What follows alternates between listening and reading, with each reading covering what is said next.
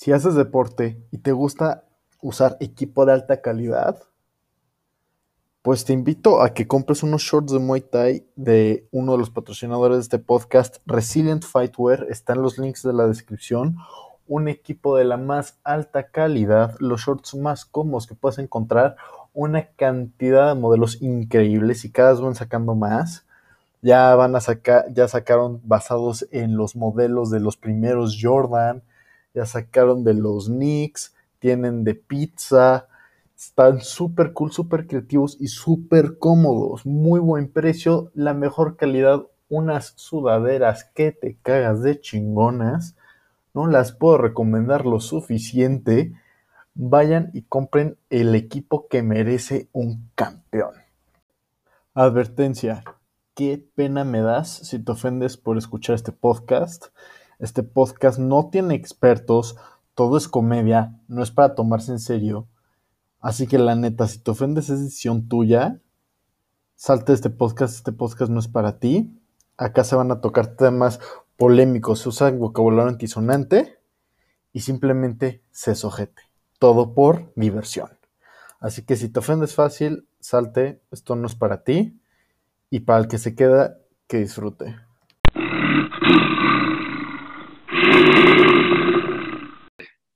Bueno, el invitado del día de hoy, el que llega a la cueva del oso el día de hoy, es el único e inigualable Adrián Cervantes. Este güey es conocedor del MMA, de hecho de ahí lo conozco, destructor de cubas y mesita negra en el reversazo. ¿Cómo estamos, Adrián? Muy bien, Chemo, ¿cómo estás? Un poco decepcionado de que de hecho nunca hemos ido a empedar juntos.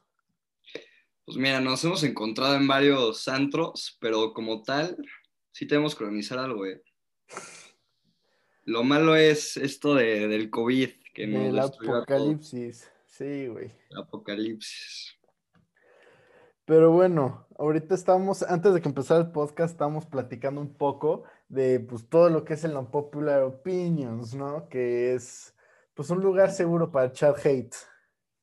Sí, para los que no lo conozcan, que seguramente eh, que están escuchando a Chemo seguramente lo conozcan. Eh, en el Instagram de Chemo es un literal como un lugar tabú, o sea, lo que neta yo creo que la naturaleza humana se encuentra ahí, o sea, literal yo lo veo como mi periódico del día cuando lo sube y se pone muy bueno porque como es anónimo, la gente de verdad escribe lo que piensa. ¿Tú qué opinas, mi chemo? Güey, se me hace que en parte sí hay cosas que sí los ponen porque sí creen que son que es verdad lo que dicen. Luego hay cosas que estoy seguro y hasta lo he platicado con varios que lo dicen nada más por, por querer controversia, ¿no? O sea, cuando, y hay cosas que yo pienso que son como por querer controversia y de hecho no, o sea, no sé si viste que este lunes, para la gente que quiere unirse y pueda mandar sus submisiones de cuáles son sus popular opinions, pues es los lunes. Es todo durante el día del lunes, sale en eso. Puedes poner lo que quieras, eh, no, no se quema nadie, chance y puedo, y si me llama mucho la atención lo que pusiste, te escriba de, oye, güey, ¿por qué pones esto así? En, nada más como para preguntarte qué te refieres o algo así y pues, por ejemplo, este día lunes hubo una controversia muy cagada que no sabía que era actually a thing, que ponen de, bueno, pues las mujeres cuando abortan deberían de poder decidir qué sucede con el feto, ¿no? Y pusieron, y, puso como ejemplo, y puso como ejemplo la misma chava, comerlo. No, es que neta, sí es, o sea, yo creo que sí hay una línea, porque tienes que leerlo con cierta madurez, sabiendo qué es real y qué no es real, ¿no? Hay, hay mucha... E, ella lo, dijo, ella lo dijo pensando, diciéndolo en serio, en ese caso. De verdad. De hecho, sí, es una amiga que eh, tuvo que abortar, eh, estuvo en una situación que su novio se la madreaba, este, me quedó embarazada por accidente. Y, eh, no voy a decir nombres, eh, pero sí, este personaje, sí, tal cual, lo que pasa es que estuve platicando con ella de, oye, ¿y por qué pusiste esto? Está medio random, ¿no? Y fue como, no, es que verdaderamente creo que, creo que es, que es digno. Y Foucault, y Foucault, ¿y por qué comértelo? Y Foucault, o sea, eso es un ejemplo. Me dijo, hay chavas que sí quieren poderse comer un su propio feto porque dicen, es parte de mi cuerpo, que si, si empezó en mi cuerpo, que, que termine en mi cuerpo. Mira, yo creo que le tengo mucho miedo a esta generación que viene. Yo pavor. Porque, o sea, justo en esto de posmodernidad, somos más amigos, bueno, la gente en general, por lo que he escuchado, por lo que he visto, y el tema justo de ideologías, son más amigos de las ideologías y de las modas que de la razón. Y muchas veces ya no se apela tanto la razón y se dicen comentarios como, como estas cosas, como, bueno, vamos a comer puede sonar muy también políticamente incorrecto, pero que hay más de 42 géneros que, o sea, a mí, no sé qué opinas tú de eso, Chemo. Mira, güey, la neta no sé ni qué pensar al respecto de eso. O sea, yo me quedé muy atrasado en ese aspecto. Yo, pues, no sé si es que me educaron muy conservador o nada, pero ponte tú, yo la neta creo que el problema es que estamos juzgando acciones de hace 300 años con los estándares de, la actualidad. O sea, y dicen, y con estándares de ética principalmente, que agarran y es como, no, güey, es que la esclavitud está, está de la chingada, y es efectivamente está de la chingada, pero pues también hay que ver el contexto histórico, hay que ver la situación, hay que ver el momento en el que se vivió la situación, porque claro. es como si te dijera de, güey, es que estos pendejos se tardaron 16, es como si yo te dijera de, no, güey, es que Cristóbal Colón se tardó tres meses en llegar de España a, a América. Y le dices, ay, qué pendejo, ¿por qué no puso güey? O sea, estás juzgando un estándar diferente al, al, de su época. Para, para poder juzgar, es que, mira, juzgar desde una perspectiva, este, o sea, sin conocer todo el fondo, sin ser objetivo, sin tener rigor en ese juzgar, solo va a alimentar la ignorancia. O sea, para poder juzgar algo a fondo hay que ser parciales. Y hoy en día, o sea, todo lo que se defiende es súper apegado al patos, como se diría en, la retórica, todos estos sentimientos, ¿no? Entonces, las, bueno, va a sonar otra vez muy polémico, pero las mujeres, pues ser feministas muchas veces, que el feminismo, o sea, yo estoy a favor en parte y, o sea, es muy ambiguo, ¿no? Hay muchos tipos de feminismo que se contradicen entre sí. Entonces, cada, persona a la que le preguntes tiene una diferente definición. Es como la palabra Dios actualmente también. Sí, no, es súper ambiguo, súper ambiguo. O sea, hay que, hay que definir qué es el feminismo en sí, porque bueno, ya está definido si eres, ya sea radical o liberal y así. Pero dentro del feminismo hay muchísimas contradicciones. O sea, el, el hecho, el simple hecho de decir que el género tiene violencia, pero las personas no, o sea, como que no cuadran, ¿no? Sí, es que el problema es que actualmente vivimos en un mundo en el que todo el mundo busca generar una identidad única de todos los demás, así que también yo creo que hay cosas que, o sea, no sé si has visto, la, si has leído la lista de los cuarenta y tantos mil géneros que hay, hay varios que más que ser un género son características de personalidad, güey. O sea, hay cosas que sí es, ok, no te identificas ni como hombre ni como mujer, va, lo entiendo. Eh, que te identificas como del género contrario al que naciste, ok, va. Pero luego ah, te avientan cosas que no, no, ahorita no puedo pensar en los nombres de estos géneros ya este, modernos, se podría decir, ya pues posmodernos, que, que suenan más como características de un quiz de revista de adolescente de características de personalidad, ¿sabes? claro, está, está muy interesante esto de la posmodernidad, la he estado intentando comprender y estudiar. Y bueno, viene, no, no he escuchado a algún filósofo posmoderno como Heidegger o como Sartre, viene mucho de eso, donde la verdad ya es muy relativa, que a mí, a mí no me gusta tanto eso, pero pues, pues sí, o sea, ya no hay una verdad, ahora hay varias verdades y ya nos centramos en este posmodernismo, en lo relativo. Es como si estuviéramos viendo para el pasado. O sea, lo que pienso yo en este mundo literal es, solo importa lo que pienso yo y no me importa si mi razonamiento es objetivo, no me importa si es lógico, solo me importa que yo esté, me sienta bien con esto. Por eso seguimos viendo gente que defiende el terraplenismo, seguimos viendo este, gente que piensa que las vacunas son malas. Mira, Yo, mis pensamientos al respecto de ese tema se me hace que es una cosa también que la cultura nos inculca mucho, porque seamos sinceros, güey. Yo ahorita puedo entrar a Reddit, a Facebook, a Twitter, a Instagram y a través de hashtags y así puedo encontrar grupos de gente que piensa exactamente lo mismo que yo. Claro. Así que por eso, a la hora de que tú me dices, no, güey, es que comerte un feto está mal, ponte tú, por decir algo, porque al parecer it's a thing. Güey, si yo, si yo convivo, platico todo el día a través del internet con todo esto que es la globalización, puta, son, chances son 20 personas en el mundo que piensan igual que yo. Pero como estás en constante contacto con ellos, crees que ellos son la mayoría del mundo, así que piensas que tu punto de vista es el correcto y que todo lo demás chinga a su reputa madre en vinagre. Sí, y, y, es justo, o sea, el Internet es un arma de doble filo, porque yo digo que el hecho de que, o sea, cualquier persona que hoy en día tenga acceso a Internet, la ignorancia es una opción, porque en el momento que yo neta quiera hay este, mil grupos también igual, pero tanto exceso de información nos hace como, con un mal razonamiento, nos hace fijarnos en cosas que no tienen mucho sentido, como lo que mencionabas tú.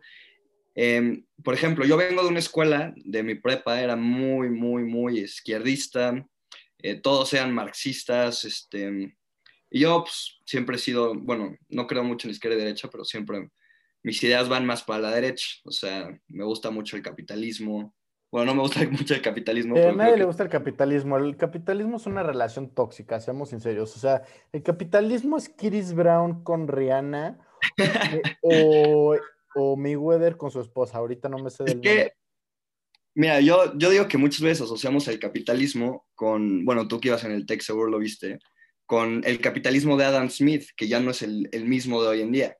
Y Marx, el capitalismo que ataca era el capitalismo de Adam Smith, donde Em, el Estado no se debe de meter con el capitalismo, el libre mercado va a regir casi todo, este, donde el burgués, el capitalista, eh, va a explotar a estos trabajadores y bueno, pasa todo esto de la revolución industrial. El nuevo capitalismo, que bueno, yo veo y que creo que Marx, si viviera en esta época, porque al fin y al cabo y a últimas instancias, eh, el marxismo y el capitalismo tienen el mismo objetivo. A últimas instancias, ¿eh? El, o sea, el beneficio de toda la población. Y justo estaba estudiando, es que te digo que esto lo tuve que estudiar porque mucho, mi escuela neta era de todos los profesores del UNAM, era, no, pues es muy difícil refutar a Marx y nos metían a Marx hasta el alma, hasta volvernos casi, casi, este, comunistas. Eh, eh, a la hora que escribes tanto playa Che Guevara. Sí, así, así, así, así, literal. Eh, abajo este, el capitalismo, este, hay que ir a destruir fábricas, todo eso. Así era mi escuela, casi, casi. Entonces tuve que estudiar mucho porque no me identificaba con esas ideas. Y encontré em, información muy interesante acerca de cómo desde la revolución industrial, cuando ya empiezan los sindicatos, que yo estoy a favor de eso, porque hay cosas del socialismo que son buenas, em, empiezan a surgir todos estos derechos y el mismo capitalismo crece, la economía, crece la tecnología, crece en las ciudades, crece nuestro nivel de vida y pasamos de un 80% antes del siglo XIX, un 80%, donde las personas eh, vivían en extrema pobreza a un 9% gracias al capitalismo. O sea, el hecho de, la tecnología, bueno, que también está acabando de otro lado con nuestro planeta, que se tiene que solucionar eso. O sea, hay, hay pros y contras hay muchos pros y contras. Sí, es que seamos sinceros, güey. El capitalismo, al igual que el marxismo y todas las ideas, son imperfectas. ¿Por qué? Porque las creamos los seres humanos, que somos seres muy, muy, muy imperfectos. Y no puedes generar, no, no puedes encontrar oro entre la caca, ¿sabes? Claro. Mira, hay, hay un cuate, bueno, es bien, bien complicado de leer, o sea, cada vez que lo leo lo interpreto de una manera diferente, este, que se llama Hegel, no, no sé si has oído hablar de Hegel. Sí. Bueno, Hegel eh, no, mencionaba que la historia se, se movía y crecía eh, conforme a una dialéctica, eh, se le denomina dialecta, dialéctica hegeliana. Y entonces estaba pensando eso, él postula que siempre hay una tesis, una antítesis y em, cuando las dos se confrontan sale una síntesis que siempre va a tener mayor nivel de verdad. Y bueno, estaba en clase de filosofía, que tenía un muy buen maestro de clase de filosofía, y me estaba preguntando, oye, ¿por qué no se genera una síntesis entre el capitalismo y el socialismo? O sea, porque el socialismo tiene cosas en sí buenas, el capitalismo igual. ¿Por qué no puede generar una síntesis a su vez como. Ajá, un híbrido.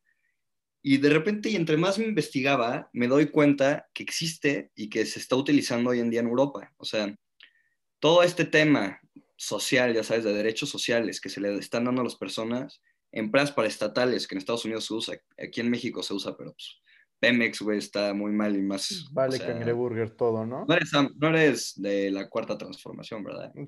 Huevos. Excelente. bueno, excelente. yo tampoco estoy muy de acuerdo con las ideas de, de AMLO. Nada, del, caca, del cabeza de algodón. del, abuelito, sí, no, no, no, nada, nada, nada. No, no, no, cero, cero. Pero pues sí, o sea, hay, hay, mucho que hablar sobre también esos temas, ¿sabes? Es, vivimos una total demagogia y esto ya se había previsto hace mucho tiempo. Y esto no, o sea, es Estados Unidos igual, Brasil igual. O sea, es una locura, Chemo. No sé, no sé qué opinas tú. Dame, dame tu opinión. Quiero escuchar. Yo creo que estamos viviendo en un momento de crisis muy pendejo. O sea, estamos viviendo, sí, la crisis económica está muy cabrona, todo eso, pero yo creo que más que nada viene mucho de una crisis espiritual, ¿sabes? Actualmente todos hemos, nos hemos alejado de lo que es la espiritualidad, porque pues la espiritualidad es algo que haces por un acto de fe sin recibir, sin saber que vas a recibir algo a cambio, ¿sabes? O sea, uno reza pensando, bueno, Dios, por favor, ayúdame a que, por favor, que no sé, que sí me acepten en la universidad, que, este, que, este, que que, esta, que, que este güey que chocó se recupere y así.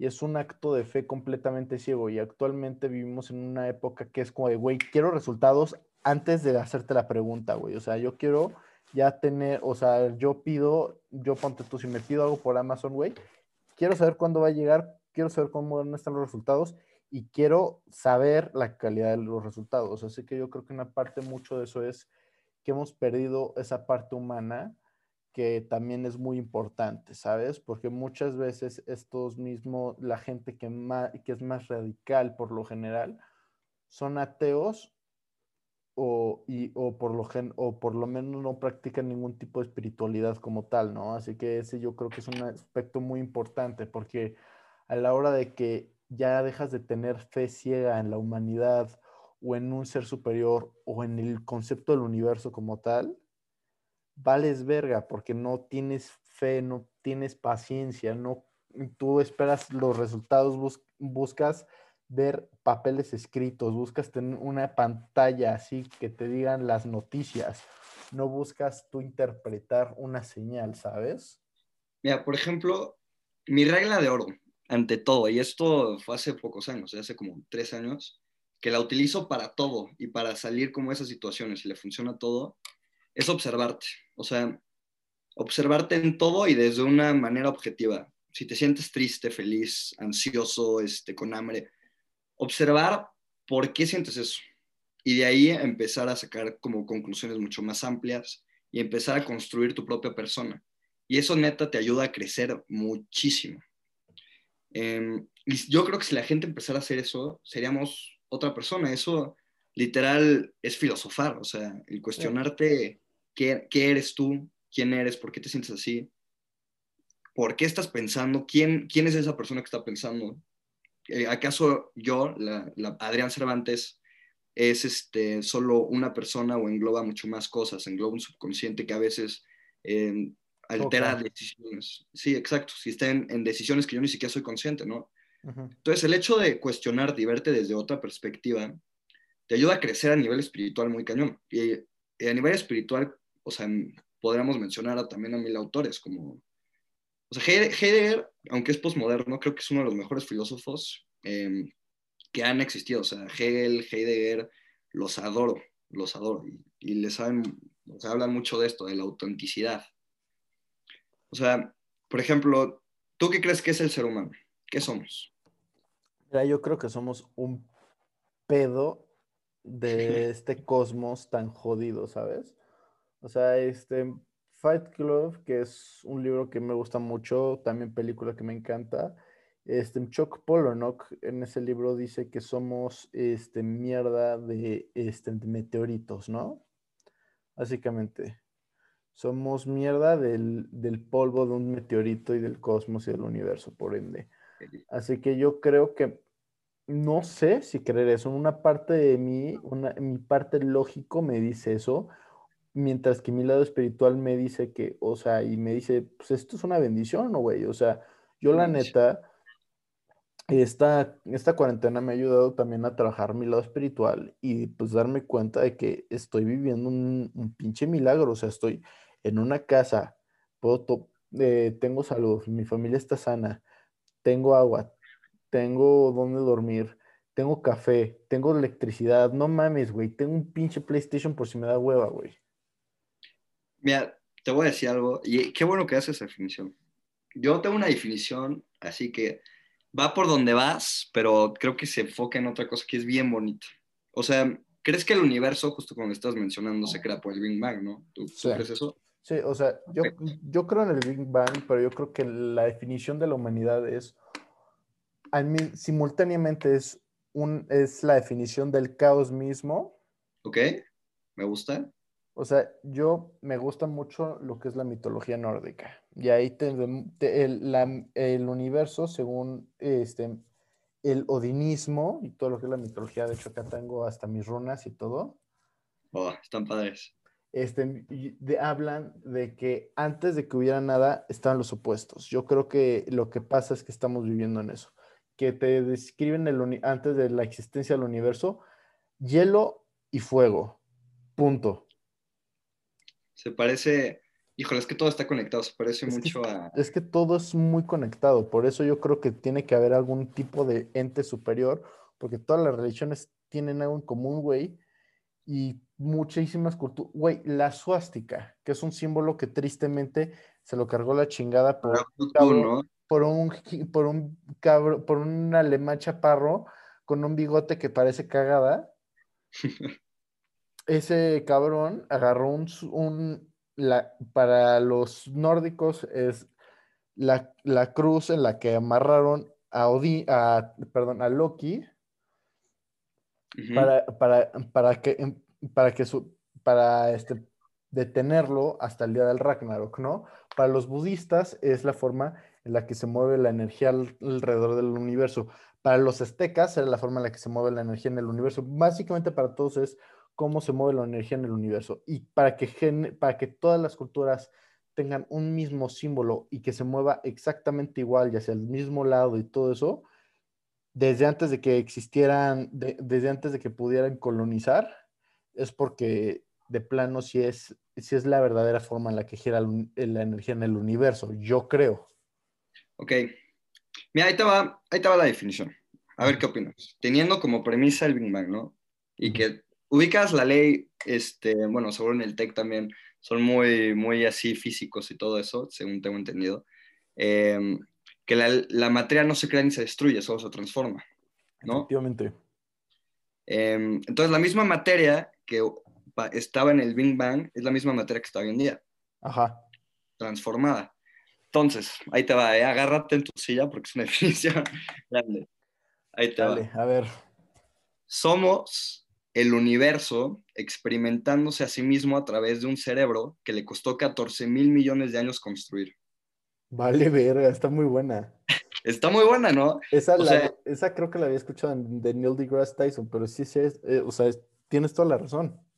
O sea, sí, o sea, somos somos, Heidegger hablaba de esto, somos partículas, somos los únicos seres o entes, depende de cómo lo quieras ver, em, que se preguntan por el ser, o sea, los únicos seres, porque podemos ser expresión del ser, que se pregunta por la existencia. Y eso de sí, tú que decías que es un milagro, yo no sabes la bendición y cómo me gusta poder pensar. O sea, neta, la definición que, tenía, que tengo de hombre es sustancia individual de naturaleza racional, que la da Bobbio. Naturaleza racional, o sea, neta, podemos modificar nuestro entorno como queramos, podemos pensar nuestras acciones, somos conscientes de nuestras potencias. Eso, la neta, para mí es un regalo. Y descubrir, porque estamos experimentando, va otra vez la frase, al mundo a través de un cerebro que él mismo construyó. O sea, somos el universo experimentándose al universo. sí, es, es un tema muy cabrón, la neta, me encanta esa idea. Se me hace que eh, la simple teoría de que nosotros somos tanto parte del universo como el universo es parte de nosotros en igual manera, que también es un tema que agrega este Neil deGrasse Tyson, que yo creo que todo el mundo lo ubica, no mames, es Science Jesus, ¿no? Es Black Jesus.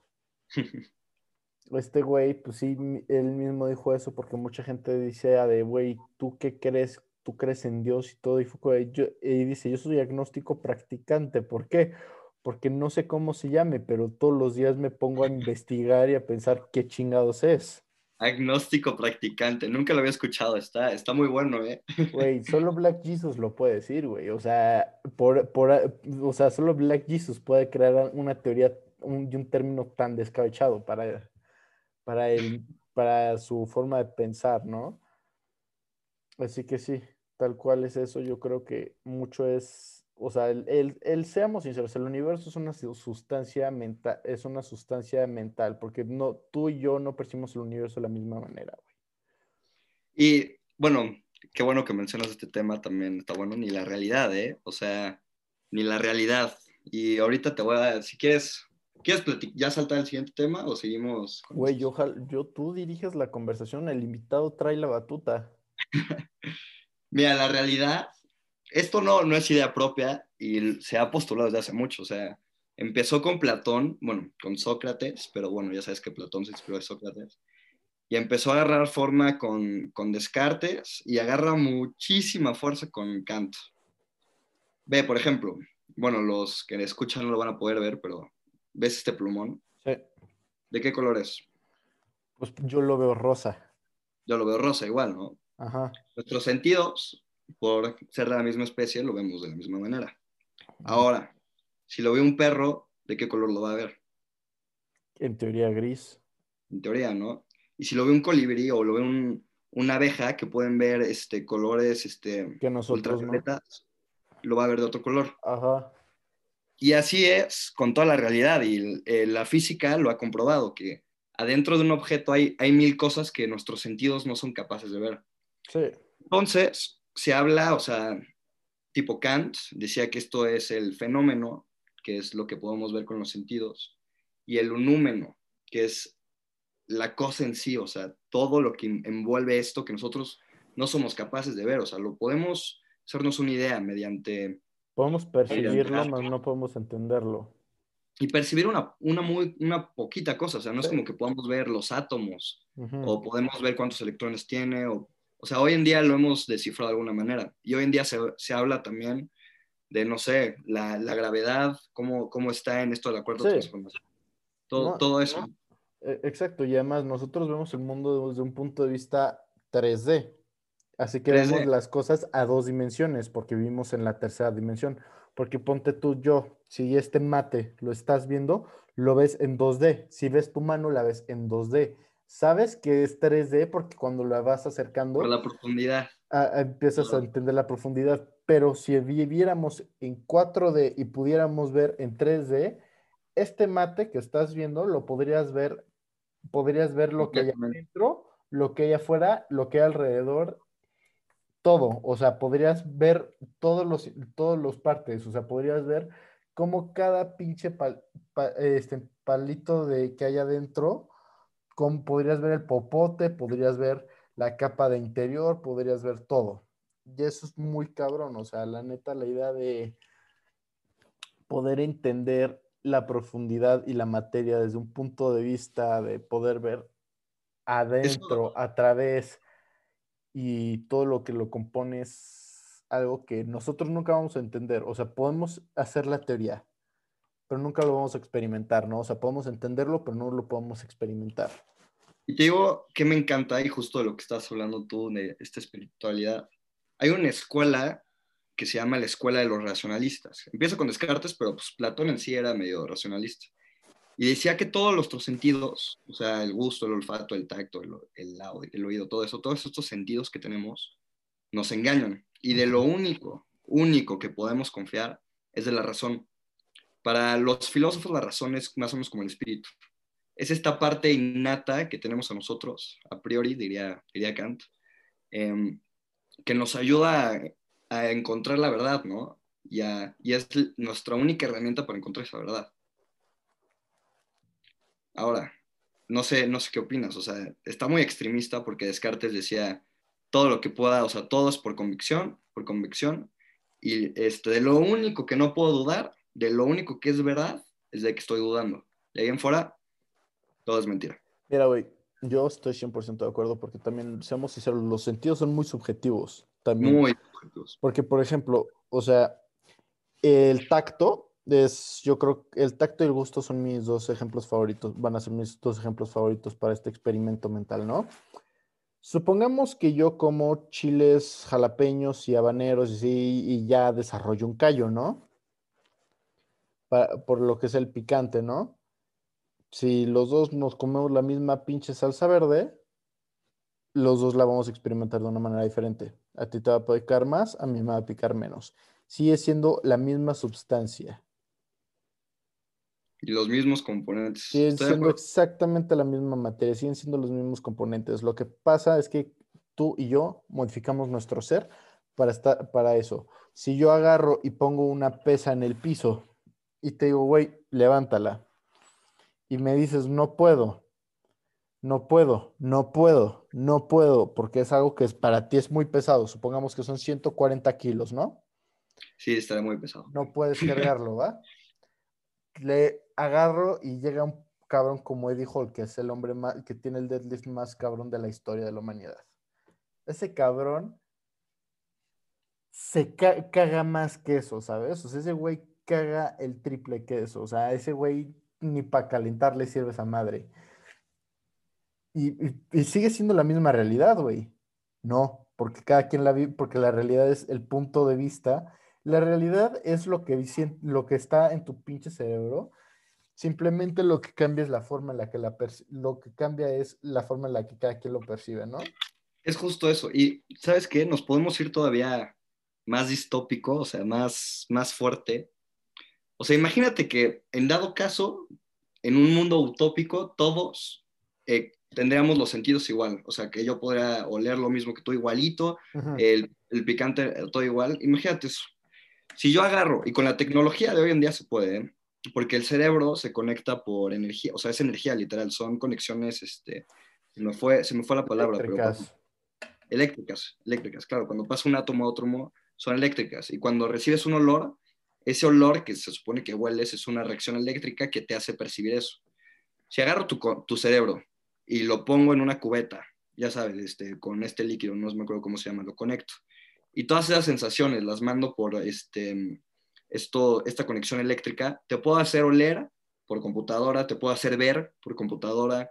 O sea, en sí esto podría ser, podrías estar nada más tu cerebro en una jaulita, güey, y todo el mundo que sientes que estás viviendo puede ser un producto de, de esa computadora. De hecho, Elon Musk este, mencionó que él verdaderamente cree que esto solo es una simulación. Sí, sí, sí, sí. Eso está muy loco. Y si ese es el caso, la neta, pues, me la estoy pasando de huevos. Yo también, o sea, yo también, pero híjole, es que estas, estas cosas me atormentan. Es un pensamiento que la neta, el problema es que puedes quedarte paralizado pensándolo toda tu puta vida. O vivir. Exacto, porque puedes estar buscando, puedes pasar toda tu vida buscando el detallito así chiquito que te confirme si, si estás en una simulación o no. O vivir pensando que estás equivocado. Porque imagínate, güey, puedes morir sin encontrar una duda, una falla en el sistema y eso, y resulta ser falso. O puedes encontrar esa falla a tus 96 años y perdiste toda la vida, pero y, y, viste que estás equivocado, que no estás en un que no estás en una simulación, güey. O sea, el problema es que hay que encontrar un balance entre pensar y hacer, ¿sabes? Este, Sócrates creo que fue el que dijo, pienso y luego existo, ¿no? Eh, Descartes, es justo Descartes, eso, Descartes. pero el, el cogito ergo sum en latín. Todo, todo sum. Eh, yo creo que el Pero- problema es encontrar un balance Es para que la mayoría eso, de la gente. eso de cogito ergo sum, como te mencioné, decía que si me trago me avisas, ¿eh? porque luego creo que me estoy friseando. O sea, en, en la Sí, llamada. ¿podrías volver a decirlo? Claro, eh, cogito ergo sum, o sea, es justo lo que te decía de, de que Descartes duda, duda de todo, dice, a ver, eh, ¿y qué pasa si el olor que estoy recibiendo me lo pone un, un genio maligno? ¿Y qué pasa si esto es un sueño? Porque en el sueño no sé distinguir si estoy viviendo. Y empiezo a dudar, a dudar, a dudar, a dudar de todo, y todo no resiste su método, porque ten- su método era la duda. Y llega a la conclusión que de lo único que puede estar seguro de toda la existencia es de que está dudando. Por lo tanto, existe. Ese es el cogito sum, el pienso luego existo. Y justo lo que tú decías de cómo vivir, es que primero hay que pensarnos, y me lo he planteado mucho, ¿cuál es el propósito de mi vida? O sea, ¿qué, qué quiero hacer? ¿Cuál es el objetivo? O sea, ya de por sí es un, un súper, súper, súper, súper regalo poder pensar esto. O sea, el hecho de cuestionarme esto, ya, ya estoy al otro lado. Ahora, ¿qué voy a hacer con esta vida? ¿Cuál es el siguiente paso, sabes? Sí. Sí, o sea, yo creo que mucho es también.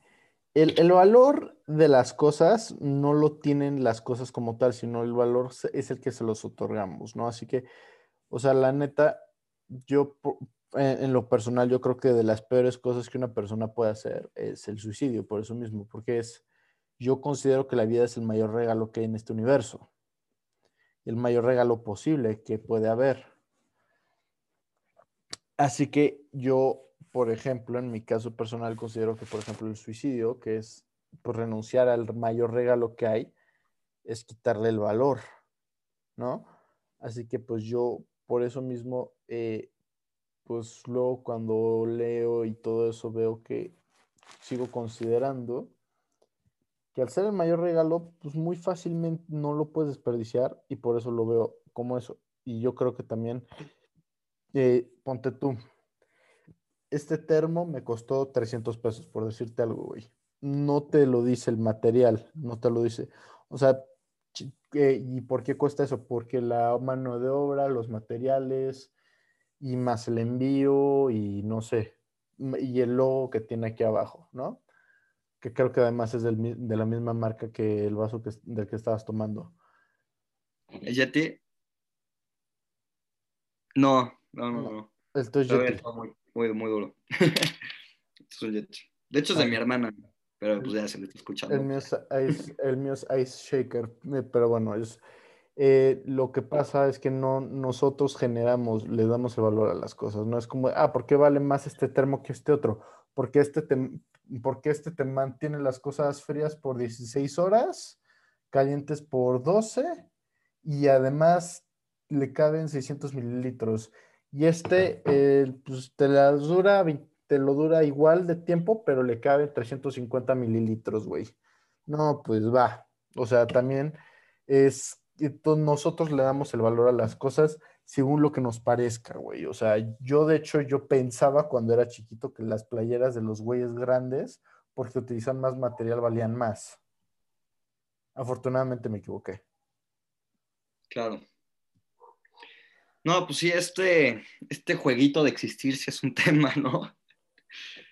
Mira, yo creo que con que no, no, con que no, o sea, si tú, si tu propósito de vida es quedarte paralizado y quedarte pensando qué es la existencia, cómo funciona y cómo resolverla, que además es algo meramente subjetivo porque ya lo discutimos, es, es ahí puedes quedarte paralizado si ese es tu propósito de vida. Mi propósito, no sé si lo he encontrado, pero sé que me gusta. O sea, sé que quiero disfrutar al máximo todo el tiempo que estoy aquí. Y las cosas que neta me llenan son las cosas que hago. O sea, hace, ¿qué será? Un año dejé de hacer cosas que consideraba que me quitaban mucho tiempo. O sea, hace mucho no veo una serie en Netflix bien. O sea, de repente veo un otro, otro capítulo, pero no me llenaba como me llena de verdad buscar estas cosas. O sea, siento yo, es horrible esto, te digo, de la posmodernidad, de que todo es el objetivo. O sea, siento que sí hay esas verdades absolutas y sí existen. Y siento que podemos nosotros conocerlas, aunque sea poquito. O sea, hay una frase que me encanta de Einstein que dice, mientras el círculo de nuestro conocimiento se expande, también crece la circunferencia de lo que ignoramos. Pero conocer lo que ignoramos es el primer paso para dejar de ignorarlo. O sea, estoy lleno de frases, ¿eh? me vas a ver todo el podcast así. Y justo es esto. O sea, yo soy la persona más curiosa del mundo. Entonces, cada vez que, cada vez que aprendo, me doy cuenta de lo ignorante que soy, ¿no? Me doy cuenta cada vez lo mucho que me falta que aprender, pero me intrigo tanto que sigo buscando. Y es justo, no sé, ¿has escuchado hablar de Nietzsche? Sí, obviamente. Él mató a Dios, güey. Y luego él mató, a, Dios. él. bueno, Nietzsche, eh, en una de, creo que fue así Siblo Zaratustra, en uno de sus libros, menciona una cosa que se llama el eterno retorno. ¿El qué? El eterno retorno. Ah, ya. Y nos dice, a ver, a ver, te lo planteo así, chamo. Imagínate que tú estás condenado a vivir la vida que tienes para siempre. La vas a repetir una y otra y otra y otra y otra y otra y otra vez. Siempre. No, no vas a ser consciente, o sea, esta puede ser tu un millón tres. No vas a ser consciente, pero Nietzsche nos plantea, a ver, ¿cómo quieres vivir esa vida? De una manera este, auténtica, siendo tu verdadero tú, haciendo las cosas que de verdadmente te llenan, siendo la, la mejor versión de ti, literal. Bueno, él habla, como tú mencionabas, de Dios, entonces mete de, de construyendo tus valores, tirándolos, o sea, quitando de ser un camello, construyéndolos como un Pero, pero es justo eso, ¿no? O sea... Sí, vivir de la manera más auténtica posible. Más auténtica posible. Y Heidegger es lo mismo, o sea, él dice lo mismo.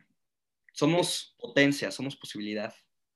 O sea, yo la neta siempre he pensado que hay que vivir siendo lo más, la versión más auténtica que uno puede ser de sí mismo. Yo creo que la mentira es el veneno del alma. Claro. Al igual que el, el estrés y las mentiras son el veneno del alma. Y van de la mano, de hecho. Pero sí, o sea, tal cual, yo creo que, o sea, y esto yo creo y crecí pensando de, güey, si no, tú tienes que ser la, la mejor versión de ti mismo, güey. Y no me refiero de que seas la versión más inteligente de ti mismo, sino que seas la versión más feliz de ti mismo que ningún, o sea, hablando de que existiera un multiverso, güey. Por, algo, por decirte algo, güey. Que seas el Adrián más Adrián de todos los Adrianes que hay en el multiverso, güey. El chema más chema de todos los chemas, ¿no? Ser la versión absoluta de ti mismo, de tu ser. ¿Por qué? Porque así puedes alcanzar tu máximo potencial independientemente. ¿Por qué? Porque estás yendo según tu naturaleza y según tu forma de ser. Debes de dejarte guiar por tu pinche naturaleza más que por las normas sociales. O sea, a menos de que tu naturaleza sea matar bebés aventándolos contra una pared, yo no veo por qué no chingado seguir tu naturaleza, güey si eres conservador, liberal, este, con que no seas un puto nazi literal, porque pues, actualmente la palabra nazi ya sirve para describir gente bastante liberal, de hecho. No veo que chingados no ser la versión más chingona de ti misma posible, ¿no? Ahí hay, hay dos conceptos que me encantan. Uno es naturaleza, pero así en estricto sensu, en sentido estricto sentido, este, yo creo que la naturaleza del hombre solo es una. Es, sustancia individual de hombre racional. De ahí no me salgo, la verdad. Me encanta, me encanta esa definición y yo creo que de ahí ya se puede construir muchas cosas. Y la segunda es la de potencia. La de potencia es, es bellísima, o sea, eh, potencia es posibilidad, es sinónimo de posibilidad. Y ¿Sabes? ¿Ubica la escuela de los existencialistas? Un poco, güey, un poco. Es justo eso de recaer sobre ti toda la responsabilidad. O sea, lo que tú quieres ser y lo que vas a hacer, tus potencias, que son millones, tus posibilidades, la responsabilidad de tener esas potencias, de alcanzar esa perfección en términos aristotélicos ya, creo que ya me destabré. Ya. Ya cada vez que, que te me trabas, ya nada más me... Bueno, el chiste es, es, por ejemplo, tú le das muchísimo al MMA, ¿no? Sí. Me, me acuerdo perfecto a, aventarme un par de sparrings contigo y sí sentir esos buenos golpes. si tú te quieres convertir en el mejor, en este, en el mejor peleador de MMA, la responsabilidad es tuya y de nadie más. O sea, de cómo tú vas a entrenar diario, eh, cuánto práctica te vas a meter, tanto mental como física, cómo te vas a mover para hacer eso posible. Es, es tu responsabilidad para alcanzar esa potencia. Igual en un examen, si, si mi potencia es sacar 10, pues tengo que estudiar para sacar 10. Somos, somos posibilidades, ¿no? Eso es lo divertido de ser humanos. Tenemos la opción de escoger. Y es, es justo eso que creo que hoy en día se perdió, porque hoy en día responsabilizamos a todos menos a nosotros. Exacto, o sea, actualmente yo creo que, y eso ponte tú va muy de la mano, se podría decir que con la idea del capitalismo, ¿no? O sea, vemos el capitalismo de Adam Smith, que él decía de, güey, uno nace jodido por accidentes jodidas, ¿no? Ajá. Pero si tú mueres jodido es por tu pinche decisión que no decidiste, que decidiste no explotar toda tu potencia, ¿sabes? Pues sí, o sea, de, te digo, ahí ya nos estaríamos metiendo un terreno bien difícil. Ahí ya, es, ya- ese ya es otro, esa es otra conversación, ya. Pero es la misma esencia, se podría decir. Mira, se puede decir que, pues sí, en, en estricto sensu, sí. Ya, ya dependerá de, o sea, obviamente, por ejemplo, tú, este, mucha gente va a tener mejor genética para hacerse más fuertes más rápido. Entonces ese güey tiene mayores posibilidades para hacer eso.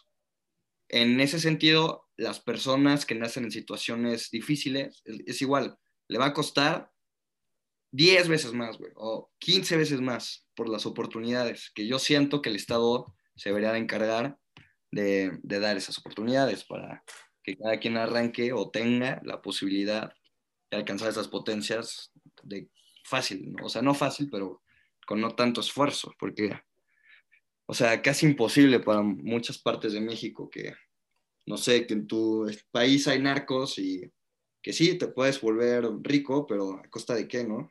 Exacto, ahí es parte de la esencia de la potencia, ¿no? O sea, es puta, saber cómo utilizar tu potencia. Si tu potencia es ser un cabrón que caga varo y que puede gastar millones en pendejada y media, puta, pues también tienes que reconocer cuál es tu camino, güey. O sea, la neta, porque una cosa es agarrar y empezar un- como el güey de las empanadas en Acapulco, que todos vimos que hasta salió en Shark Tank.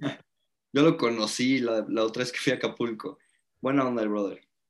Una cosa es hacer eso, y otra cosa es agarrar y pues volverte un puto gángster, güey.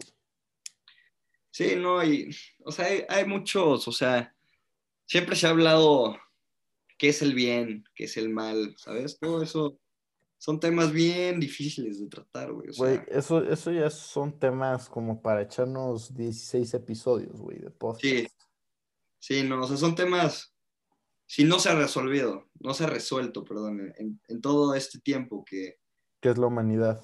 lleva la existencia, ¿cómo lo vamos a resolver en, en, en un podcast, güey? Está cabrón. Pero está, está interesante compartir estas ideas porque yo soy muy fiel a la idea de que la verdad está en todos. Le digo, en la razón. Y Sócrates creía lo mismo y por medio de estas pláticas como la que estamos teniendo, diálogos, se po- podemos llegar a sacar, bueno, Sócrates sacaba la verdad del individuo, ¿no? Sí. Pero pues sí, hay, hay temas bien, bien interesantes. Es que la neta, sí, el concepto de lo que somos como seres humanos y todo lo que es la- nuestra pinche existencia. O sea, hay gente que te describe el, el que en cuanto naciste, pum, la cagaste, güey, que es empezar a sufrir, güey. Ah, el buen, el buen Schopenhauer, la vida De buen. Schopenhauer, ajá, que dicen que el, el- la el nacer es el primer acto de violencia que uno siente, ¿no? Sí. Vivir es sufrir. eh, vivir es sufrir, decía el- eh, eh, nuestro compa el Schopenhauer, ¿no? Yo creo que todo también es, por eso mismo te digo que es parte todo de lo que es la percepción. Yo digo que no existe una verdad absoluta en temas así, o sea, en cuanto a la existencia. ¿Qué es la existencia? Pues el valor que tú le des, tal cual. Mira, te digo algo, yo, y con esto de Schopenhauer, hice una tesis. Está muy, está, o sea, fue una época muy fea, porque Schopenhauer, la neta, leerlo te deprime, o sea, es... Güey, te, te, dan ganas de escuchar José José cuando estás Sí. con el Schopenhauer, güey. O sea, la neta, sí, sí he leído fragmentos, yo no soy mucho de leer libros completos de filosofía, o sea, yo de chingarme uno a la vez, a la vez de filosofía, a menos de que sea filosofía del deporte, así, pues no, o sea, la neta es como, bueno, voy a leer tantito este, ya puta, y esto está la madre este vato, no me, no me gusta, no, No te eh, gustó, no cuadraste. no me cuadra, no choco o algo así, pues voy a leer este otro vato y luego regreso. Y es mezclar, güey. O sea, la neta, por eso yo los nombres los tengo hechos mierda, güey. Pero sí, os... Bueno, ahí te va. Ahí te va esto. O sea, te doy un breve resumen. Mira, Schopenhauer decía que la voluntad, imagínate la voluntad como, como el- la cosa que crea todo lo terrenal.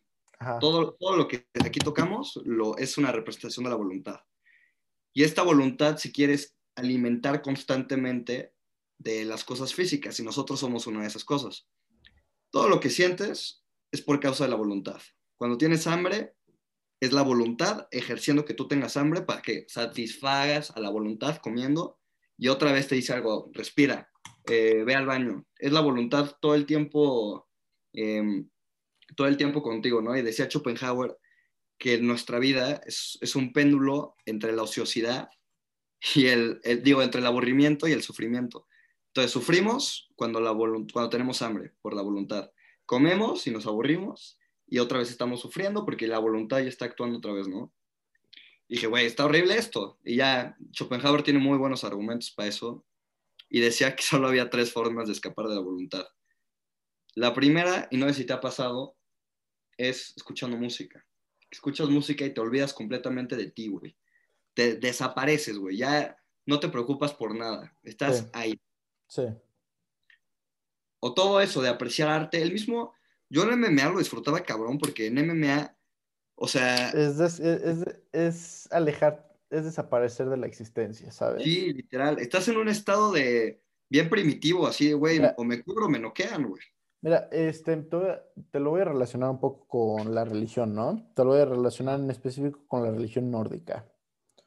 Ok. Yo desde que empecé a darle al odinismo y así, a pues, experimentar con eso, hay eh, Hoenir, que es uno de los dos hermanos de Odín, son tres. Odín es el, mayor, ¿no? Hoenir es el del medio y es dios del frenesí en todos sus aspectos. O sea, cuando Odín y, y, sus hermanos nos crearon, Hoenir se encargó de darnos los, sen- los sentidos y las emociones. En específico, el frenesí. Es, se le rezaba mucho por el frenesí de batalla y por el frenesí sexual, pero también te habla de el disfrutar. Ponte tú, seamos sinceros, güey. Cuando va- llegas a un buffet o un lugar así donde puedes comer a lo pendejo, güey. Eso es un frenesí, es un gozo, es disfrutar. Te intoxica, ¿sabes? Es cuando te tomas un café bien chingón y hasta sientes el cosquillo en los músculos y en todo el cuerpo por la cafeína. Es eso, así que yo creo que también ese estado primitivo, como decías, a la hora de, estar entrenando, hacer sparring, que entras a un momento de frenesí, porque es eso, es acercarte a los a pues, tu Dios, a, a, a lo que es el universo, porque recuerda que el universo vive en constante caos. Existe la teoría del caos y está comprobado. E- Eso está muy, muy cabrón la teoría del caos. Te vuelves, te acercas a lo que es el verdadero universo. Cuando estás disfrutando, porque estás, dejas de preocuparte por lo que está pasando alrededor. Dejas, o sea, yo considero que ponte tú a la hora de entrenar y todo eso, te alejas del universo Te vuelves uno con el todo. y te vuelves uno con el, con el todo y vuelves el todo tu gimnasio, esa taza de café, Puta, la cacota que te echaste después de comerte un 17 pastor, güey. 17. Pero pues mira, sí es, es que sí es un, tema bien, bien interesante. Y, sabes qué, no sé si has escuchado hablar de esta, esta como filosofía que tenían los eh, orientales del Tao. Decían exactamente lo mismo. O sea, que, sí. que, o sea, imagínate que nosotros somos como una gota, una gota de agua. Toda nuestra persona durante toda la existencia es una gota de agua. Y cuando nos morimos, nos volvemos uno con el todo. Es como si una gota de agua caía en un mar. Se vuelve parte del mar. Ajá, exacto. Tu identidad, Chemo, desaparece, pero ganamos el todo. Nos volvemos uno con el todo. Entonces yo, Adrián Cervantes, pues ya no va a representar nada a comparación de todo lo que voy a ganar, porque en sí mi, mi yo se va a convertir en ese todo. Entonces, eso está, o sea, al, principio da miedo, ¿no? O sea, como que voy a perder lo que soy, pero pues vas a ganar mucho más. Pero pues sí, son, son temas bien que se han discutido durante toda nuestra existencia, que hay para aventar más de mil teorías. Y pues sí, o sea, tú por ejemplo, el, tema de, ¿tú qué crees de los ateos?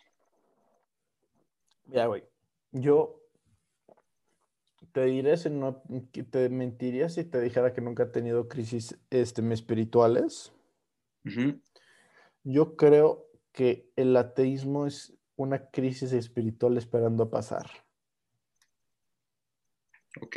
Puedes verla, puedes ver esa, esa crisis o ignorarla. ¿Sabes? Yo creo que en, en, realidad todo el mundo nace ateo hasta que encuentra su llamado, ¿no? O sea, yo creo que todos los llamados son igual de válidos. Yo creo que no hay ninguna religión que esté equivocada. Yo creo que todas las religiones, o sea, yo creo que si existe una criatura suprema que nos creó, le vale madre si le dices Buda, Cristo, Alá, Odín, este, José José, güey, como le quieras putas madres decir, güey, le vale madre. ¿Por qué? Porque sabe que somos imperfectos nosotros. Y probablemente él también que católicos don't at me, me valen madres, que digan que, que Dios es perfecto, güey, porque yo creo que si un Dios es completamente perfecto, a nosotros no nos habría hecho perfecto, a nosotros también nos habría hecho perfecto, sino tan de la mierda que somos. Mira, está bien interesante. O sea, es, esto que nos preguntamos, lo, lo, se lo pregunta igual este, Platón, se lo pregunta igual Aristóteles y para Aristóteles le dice causa eficiente. ¿Alguna vez tuviste clase de lógica o no? Sí, claro. Ok, ahí te va. Y lo va este, está muy fácil, este silogismo está muy fácil. Se llama argumento cosmológico calame.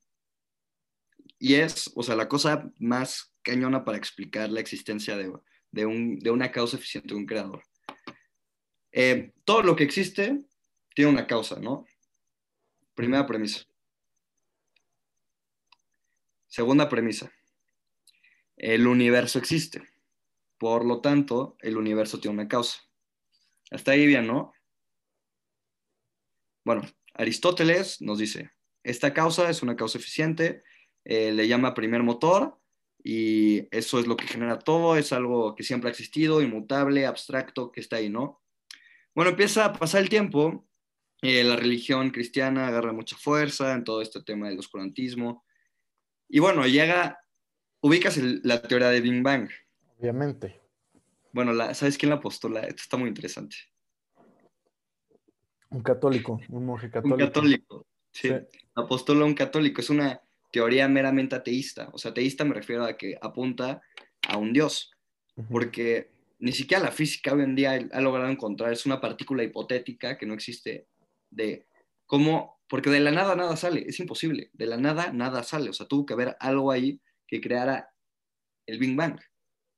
Entonces, eso, no sé, Aristóteles le dice primer motor, este, no sé, Platón le puede decir, em, en el mundo de las ideas, no me acuerdo este cuate que es el que organizaba todo el orden, el, se me olvidó, pero en el mundo de las ideas había un cuate que organizaba el orden. Em, bueno, los cristianos le llaman Jesús, ¿no? Dios, Jehová. El- y cada, cada cultura tiene su propia percepción de esto. Sí.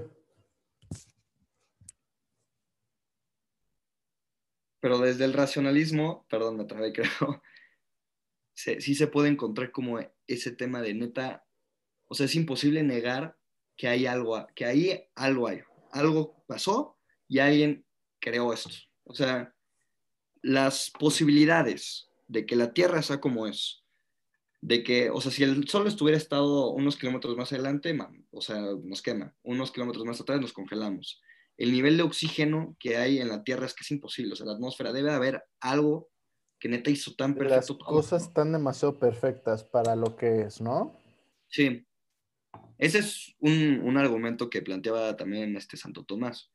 Yo la verdad ignoro quién sea ese alguien, pero creo firmemente que hay alguien.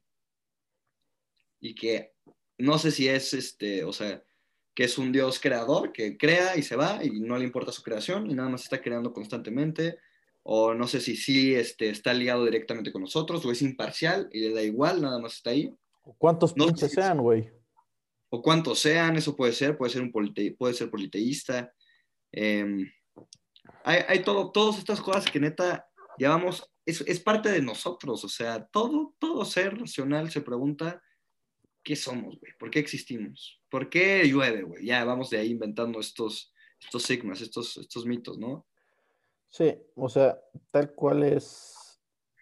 O sea, Dios vive en nuestras ideas como nosotros vivimos en la suya, ¿no? Dios existe, ¿por qué, por qué se llama Cristo y no de otra forma? Porque nosotros le dimos el nombre. ¿Por qué decimos que se creó el, el universo en siete días? Porque nosotros lo decidimos. No hay una evidencia física que te diga todas las cosas. Nosotros le damos los nombres a estas cosas. No digo que esté mal, no digo que esté bien. Nada, yo digo que es lo que hacemos. O sea, no sé si viste esta serie que se llama American Gods. No, me la recomendaron mucho, la quiero ver. Te recomiendo mucho. La o sea, desde que ves la intro, la, la intro son los 90 segundos más hermosos que en la televisión, te lo juro. Y es una serie que sí te hace pensar. Porque, o sea, spoiler alert, un poquito más o menos, se podría decir, te hablan de que los dioses son reales porque nosotros los volvemos reales. Tú le das la, tu gen, tú, como habíamos dicho antes, como tú creas tu propia realidad a través de tus actos, de tu forma de pensar y de tu juicio, pues nosotros hacemos que incluso la cosa más poderosa que existe, que es tu Dios, sea real. Nosotros volvemos reales todas las cosas. Y eso viene desde simplemente el pensar, el agarrar. Y si yo agarro y ponte tú, me, o sea, en teoría, según lo que dicen, y esto yo creo que sí es cierto. Si yo agarro y digo, no, pues me voy a tomar este café, este mate, en nombre de bula, ba, ba, ba, ba, ba, in- inserte nombre de la deidad o inventa una nueva, ¡pum! Ajá. Con eso ya lo creaste, güey. O sea, el, el universo está creado parte de nuestra, es sustancia mental, es todo lo que pensamos, güey. O sea, si yo te enseño una silla, güey, pues sabes que es una silla porque te ha- has sido educado para eso. Pero si si presentas este objeto a alguien que no tiene una idea o algo así, pues él va a crear su propia interpretación de una silla. Y Ok, ok. por eso mismo también eso eh, genera una diferencia muy cabrona entre lo que es la religión organizada y lo que es la religión no organizada. Porque si yo agarro, o sea, el cristianismo es muy fácil, ¿no? Es, mira, güey, este, este es Cristo, acá está su libro, porque es, además solo es un libro, que es la colección El de libro. 20 de 20 Ajá. mil libros, pero es el libro, es el manual de cómo ser un buen cristiano, se llama Biblia, pero bueno, ahí, pum, ten. Y ni siquiera la tienes que leer, nada más tienes que saber, o sea, hay cheat sheet para cualquier cabrón que se vaya a convertir al cristianismo. Eh, son tres en uno, el Padre, Hijo y el Espíritu Santo. Cristo murió por tus pecados, ama a Cristo, este, nació en Navidad, bueno, nació Navidad, lo digo entre paréntesis, porque cambiaron la fecha para este, eh, opacar celebraciones paganas y murió en Pascua, que también movieron la fecha para intervenir con fechas paganas. Pero eso es todo lo que tienes que saber, güey. Lo crucificaron y por eso la gente se pone una crucecita en el cuello a veces. Bueno, pues sí, o sea, híjole, está bien, este tema es... Tienes el instructivo, güey, tienes la Biblia, tienes un instructivo, ¿no? Cuando las religiones, cuando no son organizadas como tal, como es el budismo, eh, cosas así, aunque hay una idea general de lo que significa ser budista, tú la vas creando, ¿no? O sea, tú generas tu concepto de realidad, tú generas todo esto.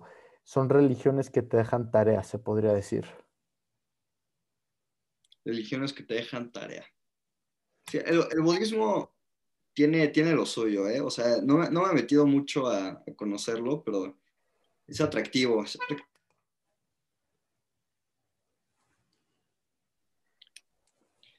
¿Qué tal tu mate? Muy bueno, güey. La neta me gusta mucho el mate. Yo soy adicto a la cafeína y por lo menos tengo que... Yo, la neta, no puedo grabar, o sea, sí puedo, pero prefiero grabar un podcast con algún tipo de cafeína. Mantiene la mente más alerta, ¿no? Para poder tener una conversación más larga, ¿no? Claro. Debí, o sea, yo llevo, yo soy, o sea, me tomo un café y me vuelvo no, otro güey. O sea, hiperactivo a 3%, el corazón no me baja de. O sea, me vuelvo. Soy muy sensible al café. Muy sensible. Yo he desarrollado una resistencia muy cabrona a la cafeína. O sea, yo en mi cuarto nada más tengo de que tengo dos pre-workouts de diferentes sabores. De ahí sí. Ese es, es mi favorito, la neta. Un shout out a los de Spartan Nutrition que tienen Icy eh, pre-workout sabor Icy azul y rojo. Solo he comprado del azul. Quiero comprar del rojo, pero ahorita no tienen en existencia. La parte esponsoreada, ¿no? Así de shout out a. Güey, sí tengo, mis, sí, tengo mis sponsors acá para el podcast, de hecho. ¿De verdad?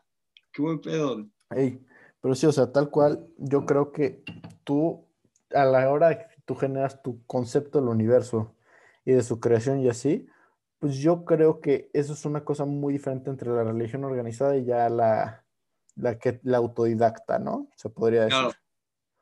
Mira, yo, híjole, es que esos temas son bien interesantes. Hay, hay, dos formas de ver el mundo, ¿no? Te decía, ya vimos el racionalista y está uno que es muy empírico, que va en, muy en contra de eso, que el, el empirismo dice, y yo creo que te vas a sentir un poco más identificado porque es Casi todo el mundo hoy en día por la revolución científica es empirista.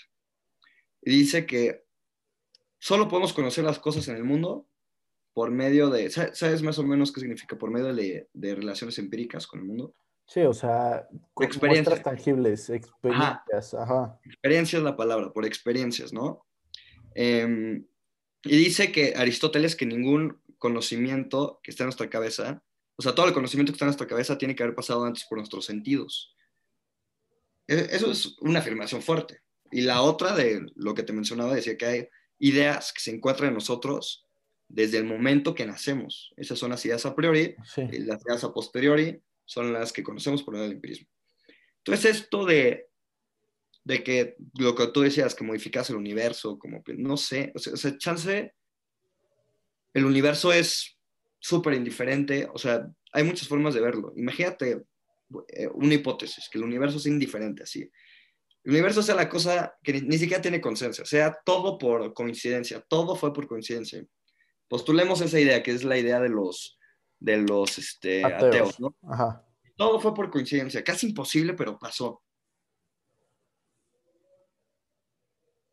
Es neta un, un producto de suerte, el hecho de que estés tú conmigo hablando, un producto de suerte, porque las probabilidades son creo que es uno entre 3.000 Googleplex. O sea, es casi imposible, ¿no? Más que nula. casi nula. Pero imaginemos que sí. Imaginemos qué pasó, güey. Entonces, ¿qué somos, güey? O sea, y ya pues, tú te mueres y yo me muero y ya no hay más.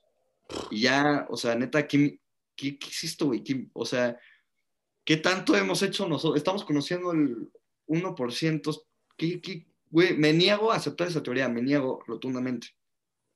Mira, Güey, te digo, el ateísmo yo creo que es depresión también al, al mismo tiempo. O sea, yo creo que es una crisis eh, espiritual esperando pasar y también creo que es una señal de depresión.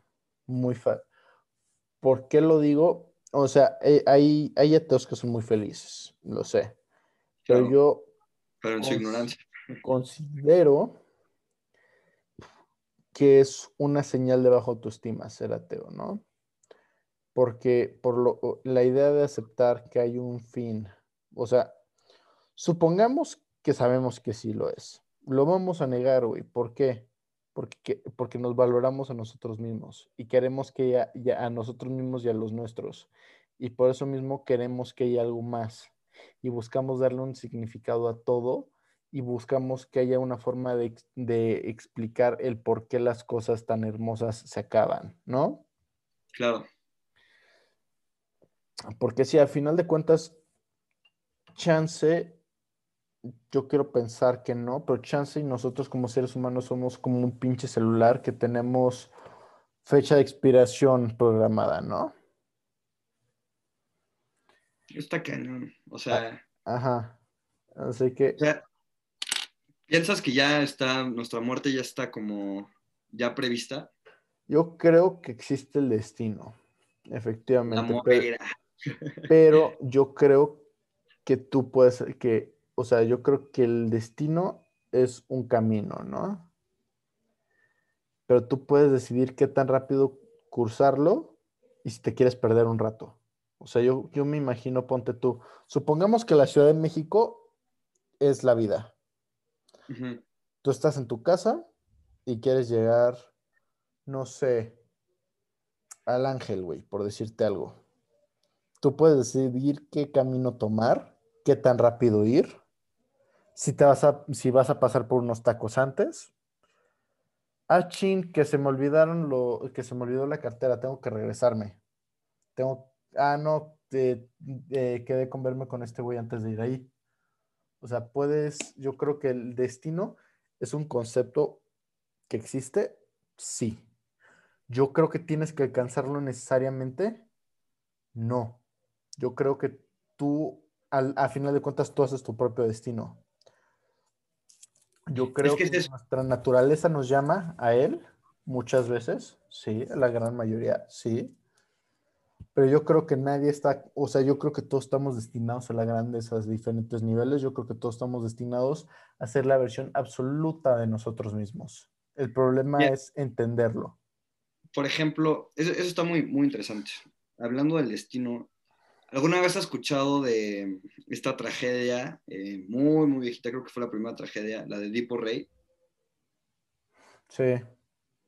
Justo eso de el oráculo de, Delfos, que era algo muy mitológico, muy griego, ¿no? Que había unas cosas que se llamaban la muera, que es el destino para los griegos, y en el momento que consultabas el oráculo de Delfos, no había manera humana, ni siquiera los dioses, metiéndose, porque se ve mucho en la Iliada y en la Odisea como Zeus muchas veces intenta salvar a, muchos personajes de ahí, pero porque era su destino morir, creo que Aquiles, era su destino morir a las manos de París, Em, muere. Por más que Zeus intentara que no se muriera, muere.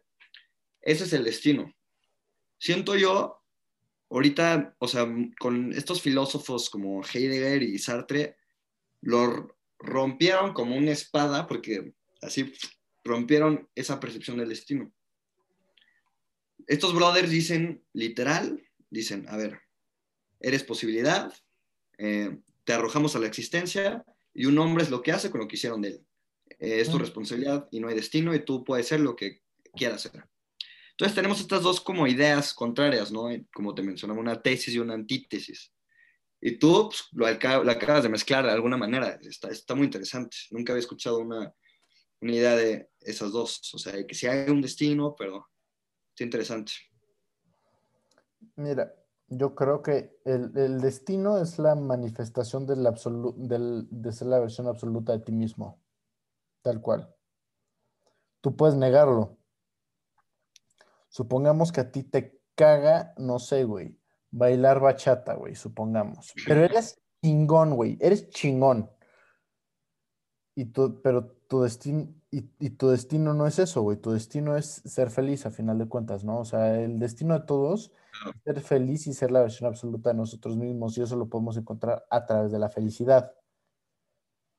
Así que tú puedes agarrar y agarrar y negar tu destino y, volverte un pinche bailador, bailarín, perdón, bailador, ¿eh? Un bailarín cabrón de té internacional y así ser un don, don chingón, güey pero no estás, no estás alcanzando tu destino, güey. Claro. O sea, muchas veces, eso, está padre, muchas veces donde encajas no es donde perteneces. Exacto. por más que encajes siendo el mejor bailarín de bachata del mundo, Romeo Santos te va a cantar al oído este güey. pero no o sea, no, no te sientes bien ahí, pues güey, salte, o sea. Güey, ¿cómo va a ser tu destino estar sufriendo, güey? Muy fácil, güey. Aunque, aunque, aunque mucho judío cristiano se me vaya al cuello porque, puta, el, el Jesus, ese era su destino, al parecer. Pero aún así, y esto sí, recuérdalo, güey. Y esto viene, por ejemplo, en el portugués, orgasmo eh, significa morir, morir poquito. no me acuerdo cuál es la traducción. en francés es petit de, petit moi, que es la pequeña muerte, porque una parte de ti entra en un éxtasis sobre, sobrehumano, ¿no?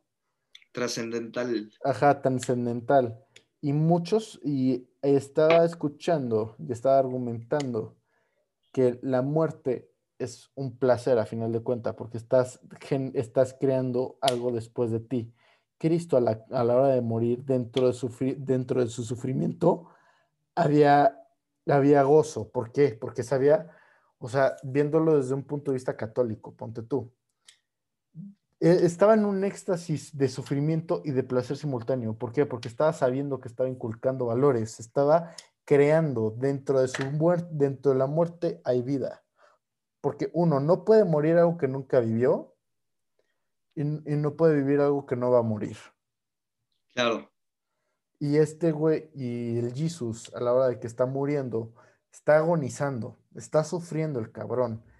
Pero dentro de, esa, dentro de ese sufrimiento genera conciencia y, y, genera este, conocimiento y genera una comunidad que actualmente conocemos como cristianos, católicos, mormones y así, 30 mil más. Sí, esa, historia de, cómo el cristianismo se, se expandió es, demasiado fuerte. Es otro tema, es otro tema. Pero, o sea, si lo piensas, güey, eso son 30 mil formas diferentes. O sea, dentro de su muerte creó. Y, y o sea, su, muerte literalmente dividió la historia. Exacto, tal cual. Sí. O sea, y por ejemplo, o sea, dentro de todo, mientras que pierdes algo, ganas algo. Porque, o sea, por ejemplo, Odín también se crucificó, se ahorcó, se colgó de Yggdrasil, que es el árbol del conocimiento. Se cuelga y se clava una lanza, al igual que le hicieron a Cristo, güey. Y está colgado ahí nueve días y nueve noches. Y está sufriendo, está sangrándose, güey. Es un cabrón como tú y yo hecho de carne y hueso. Está sangrando, está sufriendo. Y dentro de ese sufrimiento entra en un éxtasis de conocimiento. El, el éxtasis, el frenesí, es lo que nos hace humanos, güey.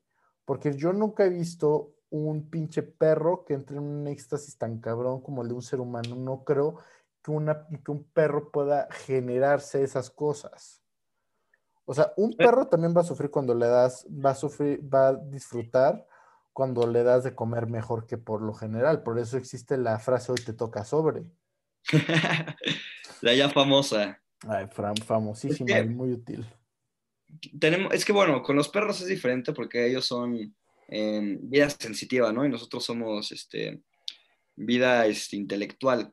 Pero eso que mencionas es un fenómeno eh, sociológico bien interesante. No sé si conoces la teoría de, del chivo expiratorio. No. Uf, yo la acabo de, no te voy a mentir, la acabo de descubrir hace muy poquito, porque me la vivo viendo este, videos así de de como cosas interesantes de filosofía, sociología, ética, moral. Bueno, yo estudio derecho. Me encanta también el derecho, que es otro tema que me fascina y me apasiona. Y bueno, este, ese, ese tema de la teoría del chivo expiratorio era, híjole, es un rollo, todo, Te lo puedo resumir. ¿Lo quieres breve o lo quieres muy extenso? La versión breve, porfas, bro. Ahí te va. ¿Ves que matan a Jesús? O sea, dice René Girald que vivimos en constante conflicto y empezamos a generar violencia y por medio de un chivo expiratorio, ya sea este, matando a, en este caso a Jesús o matando a alguien de la sociedad, se libera todo, toda esa tensión. Y esa tensión surge por, por el simple hecho de querer cosas. O sea, está, está muy loco, se argumenta mejor. Eh, hay muy buenos videos en YouTube que explican eso, pero está muy loco, ¿no? Se relaciona mucho con este tema de religión. Es que seamos sinceros, güey. Yo creo que, o sea, yo creo que lo que falta a la gente es meditar, güey. ¿Tú meditas? Sí. Güey, ¿cómo, o sea, la diferencia de una mente antes de meditar y una después es completamente diferente, güey. O sea, es, el mismo concepto de la mente, sigue siendo tu misma mente, pero la forma en la que percibes las cosas es completamente diferente, güey. O sea, una es, es, ponte tú, comerte un pollito sin sal, chafa, jodido, me. A comerte un pinche, unas pinches salitas ricas, güey. Con su salsita y su blue cheese. O sea, es, es, sigue siendo el mismo animal, güey. Pero la forma en la que percibe las cosas es una cosa completamente diferente. Y ese yo creo que es el punto. Debemos de educarnos para eh, poder percibir un mismo objeto de varias formas, güey. O sea, yo creo... Claro.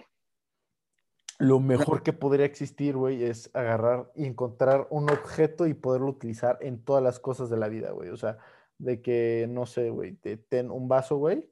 Eh, puta, pues también te sirve, o sea, y esto yo lo he, he experimentado con algunos de estos ejemplos por accidente, por cuestiones de practicidad y así puta, o sea, ves que hay gente que cocina en el microondas usando una taza en vez de usar un horno, que, que ves en YouTube que hay tutoriales de cómo hacer pastel de taza, güey, pastel de chocolate en taza, güey. ¿Por qué? Porque es una forma nueva de experimentar el mundo y yo digo que lo que estaría chingón, o sea, lo que debemos de buscar hacer es abrir nuestros horizontes para poder utilizar las cosas de 20 mil y un maneras, güey. O sea, que esta, que esta taza, la eh, en teoría es una taza para café y para vino, güey. Yo la volví un mate, güey. Ah, que también la voy a volver, no sé, güey, un monedero para, el cambio. Un florero, güey, claro. exacto. mira, yo justo en eso de meditación, yo creo que la meditación es el gimnasio de la mente, así. Y, ¿sabes quién te va a quedar muy bien? Muy, muy bien, justo con eso. investiga sobre Diógenes, Ah, claro, Diógenes era un crack, el perro de, el, perro de. Diógenes el perro. Sí, ¿eh? El perro de Creta le decían, ¿no? Sí. El, sí, Diógenes, el perro. Ese güey era así de. Se desprendió de todo, de todo, todo, todo, todo. Un crack en lo absoluto, güey. O sea, a mí, en lo personal, yo creo que tiene muchas enseñanzas que en una sociedad consumista como la que vivimos, la podríamos aplicar. Él literal se desprende de todo, es la persona más auténtica a sí mismo, no hay más. No se puede ser tan auténtico. Güey, e, exacto, ese, él, él es la misma cara de, de encontrar tu destino, güey. Mucha gente se habría ido por riquezas, güey, porque puta, o sea, muchos, la mayoría de los, ¿cómo se llama? De los filósofos, lo que también era muy chido es que vivían como rockstars, güey. Sí. Tenían 30 mil morros que querían cogérselos porque pues, era lo que, era lo que estaba de moda y era lo normal y era lo común y ahí. Ay, gracias, sí. Y era, ah, y, era lo que buscaban, güey. O sea, muchos lo hacían por el reconocimiento, seamos sinceros, güey. Sí. De que hayan ayudado así a la humanidad y que hayan aportado conocimiento y cultura, no lo niego. Pero este güey presentó. Los sofistas, los sofistas eran muy así. Ajá, este güey hizo todo lo contrario, güey. O sea, este cabrón vivía en un, eh, en un barril de vino madreado. Literal. No sé si te sabes tú la historia. Cuando llegó Alejandro Magno. Alejandro Magno. no, ahorita, ahorita la voy a decir. O sea, este Diógenes, Diógenes, güey, me presta los huevos, me quedan grandes. Te presta los huevos, te quedan grandes, güey. Diógenes era la imagen del gángster moderno, es lo que cualquier gángster quiere ser, güey. O sea, para, la gente que, que, está escuchando, Diógenes era un filósofo griego que le decían el perro, porque vivía en un mercado dentro de un barril puteado. Su única posesión que tenía, además del barril, era un bowl, un bowl que del cual luego se deshizo al ver cómo un niño tomaba agua utilizando sus manos como un bowl, que las pones juntas y puedes tomar agua de ahí. Este güey vivía en la calle, tenía una toga, cagaba en, el en la calle, se masturbaba en la calle, cagaba ahí, se agarraba putazos con los perros por sobras de comida y aún así vivía como un pinche rey, porque su mentalidad era lo que exigía. Claro. Un día llega Alejandro Magno, el creador de uno de los imperios más grandes conocidos por la historia, un puto gángster hijo de la chingada, o sea, a sus 18 años ya había conquistado todo. O sea, ese güey a mi edad ya tenía media Europa bajo sus pies. Güey, exacto, güey manteniéndose invicto en batalla, nunca perdió una batalla además. Llega y busca ver a Diógenes, el, perro, ¿no? Diógenes, bueno, para este tiempo es importante mencionar que ya lo, ya lo conocían porque era muy bueno diciendo madres. Eh, e, era, era, todo un gángster.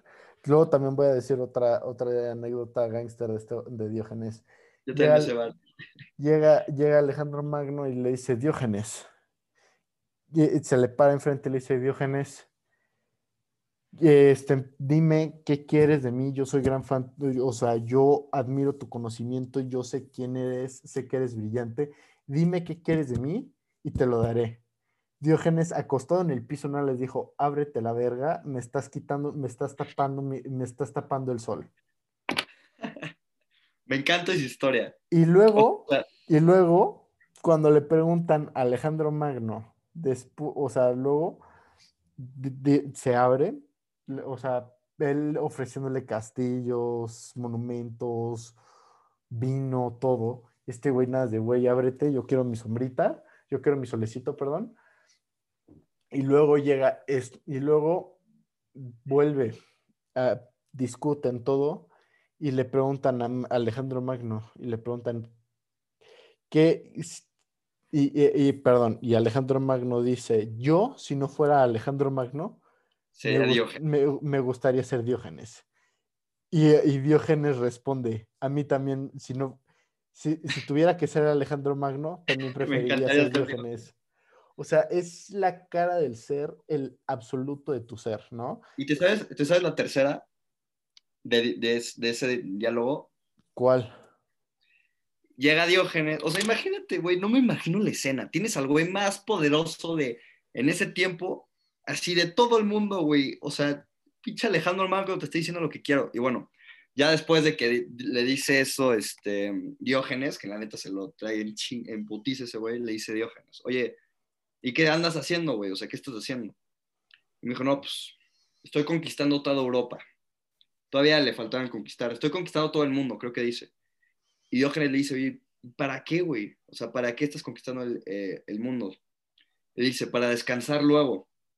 Y Diógenes empieza a reír y dice, mírame a mí, yo no tuve que conquistar el mundo y estoy descansando. Eh, Esa es la filosofía de Diógenes. eso me encanta. Exacto, o sea, yo creo que si, si eh, el destino es disfrutarte. O sea, para muchos, porque Alejandro Magno disfrutaba conquistar, o sea, pasaba de huevos la pasaba muy bien. Seamos sinceros, güey. O sea, él no descansaba porque no quería, güey. Nadie le pidió que, bueno, sí, su mamá se le pidió que conquistara el mundo, eso es cierto. Pero, es más, no estaba obligado. ¿Eh? ¿Sabes, quién fue el maestro de Alejandro Magno? ¿Quién? Nada más y nada menos que Aristóteles, güey. Ah, también ahorita me recuerdo. Y él le dijo, ¿sabes qué, güey? No conquistes el mundo. Aristóteles era es un genio. Y le dijo, ¿sabes qué, güey? Eh, la política tiene que ser así, y así, y así, y así, y así, así. Y ya, bueno, eh, Aristóteles tiene todo un libro sobre política. Y Alejandro Magno le valió y dijo, ¿sabes qué, güey? Nel, a conquistar. También hay otro diálogo que también hay muy interesante de Diógenes. Creo que fue Platón que describió el, el Ah, hombre. ya, la definición del, del hombre. Ajá, el, el hombre. Sin Eh, plumas, Ajá, de dos patas. Exacto. Según, según Plato, eh, según Platón, este, el, el hombre, o sea, el ser humano es un bípedo sin, sin, sin plumas, ¿no? Cualquier bípedo sin plumas. De a dos que- patas. A lo, bípedos de dos patas, bro. Es lo mismo. A lo que Diógenes responde consiguiendo una gallina, arrancándole todas las plumas. O sea, eso ahorita no lo puedes hacer porque los de PETA te cortan un huevo y te obligan a comértelo sin sal. Sí. Pero llega así, Pla- Platón está dando, está dando cátedra, sepa cuántos estudiantes, siendo el pinche rockstar que era, ¿no? Y llega, O sea, el mejor, uno de los pensadores más cabrones de la historia. Ajá, y llega el pinche gángster de Diógenes con un pinche pollo rasurado y le dicen, miren, el Aquí está el hombre de aquí está Platón". el hombre de Platón. Y se los avienta.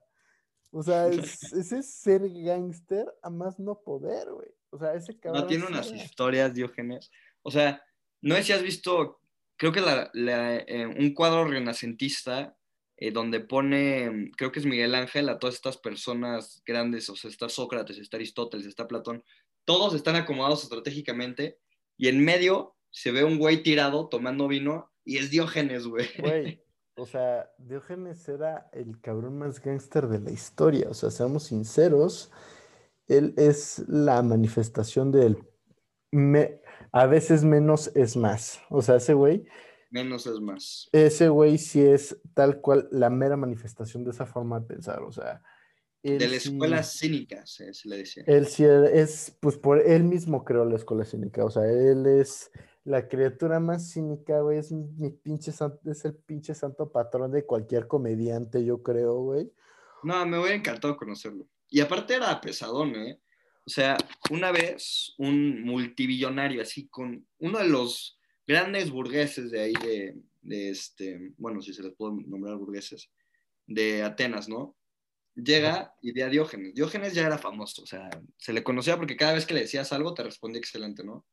Ajá. Le dijo a Diógenes, oye, güey, ¿por qué no te vienes a comer este, a mi casa, al palacio? Te invito a lo que quieras. Y Diógenes dijo, pues va. Llega al palacio y le dice el dueño, oye, nada más, te voy a pedir un favor, no escupas en los pisos porque son nuevos. Agarra a este güey y le escupe en la cara, güey, así. ¡puf! Y el güey le pregunta, oye, ¿por qué no escupes? Y dijo, es que no encontré un lugar más sucio para escupir, güey. Y se para y se va. La verga. O sea, este Diógenes sí, sí, puta, Tupac ya habría, ya habría querido ser como Diógenes, güey. ¿Tú conoces a mi hermano Andrés? Sí, güey. Sí, pues, Ah, yo a entrenar con él. También me lo he encontrado dentro. Sí, el buen Andrés. Yo le tengo un seudónimo, güey. Siempre le digo Diógenes, Andrés. Porque a veces ese güey igual le valen las cosas. Te, te juro, le digo, solo te falta la razón, o sea, la lógica de Diógenes y ya serías Diógenes, güey. Pero, pero sí. El problema es que solo él tenía esa tan bella, tan bella, tan, tan, tan bella cantidad de lógica. O sea, güey, acercarte a ese nivel de conocimiento y de lógica y lo peor, y, o sea, y la, y, ¿cómo se llama? Y la lógica no vale un culo si no tienes la paciencia de explicarla, güey. Claro. Porque si yo te empiezo a mentar la madre para explicarte algo, además no tiene la el mismo impacto, güey. Seamos sinceros, güey. El cabrón más gángster no es el que agarra y le mete tres, tres plumazos al güey que tiene enfrente, güey. Sino es el que le hace, es el que le deja en claro que va a hacer, que va a que le metan el plumazo sus hermanos o su mamá, güey. Claro. O sea, no, no- Diógenes era eso es lo más gángster que hay, güey. Sí, entre él, Sócrates también tiene historias bien. O sea, ese güey humillaba a gente por diversión, igual. Güey. Sí, o sea, la neta, estos güeyes eran unos gangsters. Güey, este Sócrates, su mayor, su mayor, su mayor cogida, su mayor violada al sistema, güey, se podría decir, fue la forma en la que murió, güey. O sea, él, Ah, que se toma la, la cigata, güey, la, la cigota, sí. Ajá, o sea, este güey le dijeron, o sea, hubo momentos en Ídolo. los que le decían de, oye, güey, te podemos salvar de que te ejecuten, porque lo ejecutaron por Don Vergas, güey. Eh, con el, en el diálogo de. Ah, se me fue el nombre, empieza con C. De Critón. Con el diálogo de Critón. Sí le dicen, güey, a ver, lo tenemos solucionado, güey. Ya, ya este. eh, lo- la razón que hay detrás de eso es bien bonita, güey. O sea, le dijeron, ya tenemos sobornos a este güey, te sacamos y no te mueres. Y Sócrates dijo, no, porque él decía que ir en contra, eh, para él lo mejor era ser justo. Ir en contra en ese tiempo, como de lo que decía el Estado, iba a manchar su alma y prefería morir por sus ideas, por su convicción. O sea, hay dos muertes muy parecidas, la de Jesús y la de Sócrates. Y, y murió, es más, siento que la de Jesús se la robaron a Sócrates. O sea, no sé muy bien la línea del tiempo, pero pues es igualita. Fue, fue, ante, fue ante Sócrates, güey, como por 200 años, güey. Tú tranquilo, güey. Ah. El Jesus fue, el- eh, fue, el, fue el poser. El, el, sí, lo repitió, ya que mainstream, ¿no? Que main- Güey, que mainstream salvarte por tu. eh, este, por, por sacrificarte, tus güey. ideales, güey. O sea, güey, qué oso. Sócrates ya lo hizo 200 años, güey, chicopión. Eh, eh, y te lo dice un güey que vive en Tulum con su, con su gorrito de piel como el de tu hermano, güey. Pues sí, güey, o sea, sí. Yo, yo adoro, adoro a Sócrates, me parece uno de los mayores pensadores, revolucionó, o sea, literal, Jesús dividió la historia entre antes de Cristo y después de Cristo. Sócrates divide la filosofía entre presocráticos y posocráticos, así tal cual. Sí, güey. La neta sí es. Sí es una forma de pensar completamente revolucionaria. Yo creo que es la forma de pensar más. Pues, más. O sea, yo creo que las dos cabezas más importantes de la filosofía son Sócrates y este, ¿cómo se llama? Ya lo pinches mencionamos, güey. ¿Eh? No, no, mucho después, güey. Nietzsche, Antes, antes de Nietzsche, ah, Hegel. ese. Yo, yo lo tengo dividido, o sea, tengo mis grandes pioneros que adoro. Mira, Sócrates, Platón y Aristóteles, los tres son una eminencia. Eh, Descartes, que es el, padre de, la época moderna, me encanta. Hegel, eh, me fascina Hegel, pero es bien difícil de entender. Heidegger, eh, Nietzsche, Schopenhauer puede ser. O sea, era, vivió, vivió, estaba en la misma universidad.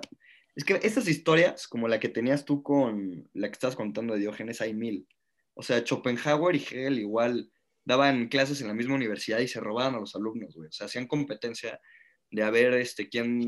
Se odiaban, güey, se odiaban con todo el corazón. Y acabó ganando Hegel. Schopenhauer se quedó sin alumnos y reprobó a los dos que tenía, güey. Hegel era, daba, daba estas cátedras con 400 personas y nadie le entendía nada. Así no se puede, güey, así no se puede. Sí, o sea, Schopenhauer hay historias. Imagínate esto, güey, una bolita. Este güey tiene un genio de la chingada. Estaba escribiendo, no sé, su libro, ¿no? Está escribiendo un libro y una bolita empieza a caminar afuera y empieza a hacer mucho ruido. Algo, algo hace la bolita que se enoja a Schopenhauer y le empuja por la escalera, güey. El chiste es que la abuela demanda a Schopenhauer eh, y Schopenhauer se ve obligado a pagarle este, toda su vida una lana mensual hasta que se muera. Se muere la abuela, llega Schopenhauer y escribe en latín una frase que no me acuerdo cómo se llama, que es este, la anciana ha muerto, la carga está deshecha, una cosa así, güey. O sea, era un culero ese, güey. Un culero. Ese güey, pues tal cual era, era un, era un, era un gángster, güey. No hay nada más que decir, güey. O sea, ese güey, sí, sí o sea, también tiraba mucho hate, güey. Ese güey lo que pasa es que era, no sé cómo decirlo, güey, pero estaba demasiado, era, era de una mente muy cuadrada, güey. Tal cual. Tiene, tiene un muy buen libro. Escucha nada más el arte. El arte de seducir a las mujeres. De Schopenhauer. Güey, no sé por qué, pero, o sea, yo cada vez que leo de Schopenhauer y así, Schopenhauer tiene vibras de incel, güey. Niégamelo. ¿De qué? Incel. Incel, no, no sé qué es incel. ¿Qué es? Incel significa involuntariamente célibe. ¿Cómo, cómo? te Involun- entraste. involuntariamente célibe, o sea, en celibato de manera involuntaria. O Ok. sea, que no coge porque no tiene pegue. Schopenhauer, no sé, no sé, no sé. O sea, es, es algo. Sí, sea, bueno, tiene, tiene una historia ahí fea, o sea, sí tiene, según yo, un- una vida no tan exitosa. No tuvo tanto éxito en su vida. Ya después sí. ¿Sabes quién lo rescató?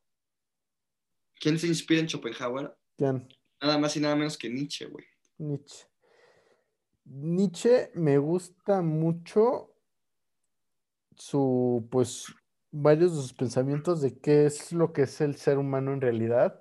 Lo que me caga es que ya se volvió súper mainstream, la, o es sea, bien mainstream, güey. Es como Edgar Allan Poe de los filósofos. güey, exacto, Sí, porque, No hay eh, mejor exacto, definición. No hay exacto, mejor definición. exacto, porque es como, güey, cualquier cabrón que se, cualquier ateo emputado te va a decir de, Dios está muerto, Dios Y ni siquiera saben muerto". el fondo, el fondo de esa frase. ¿Sabes qué también decía Nietzsche, güey? Que nadie lo menciona.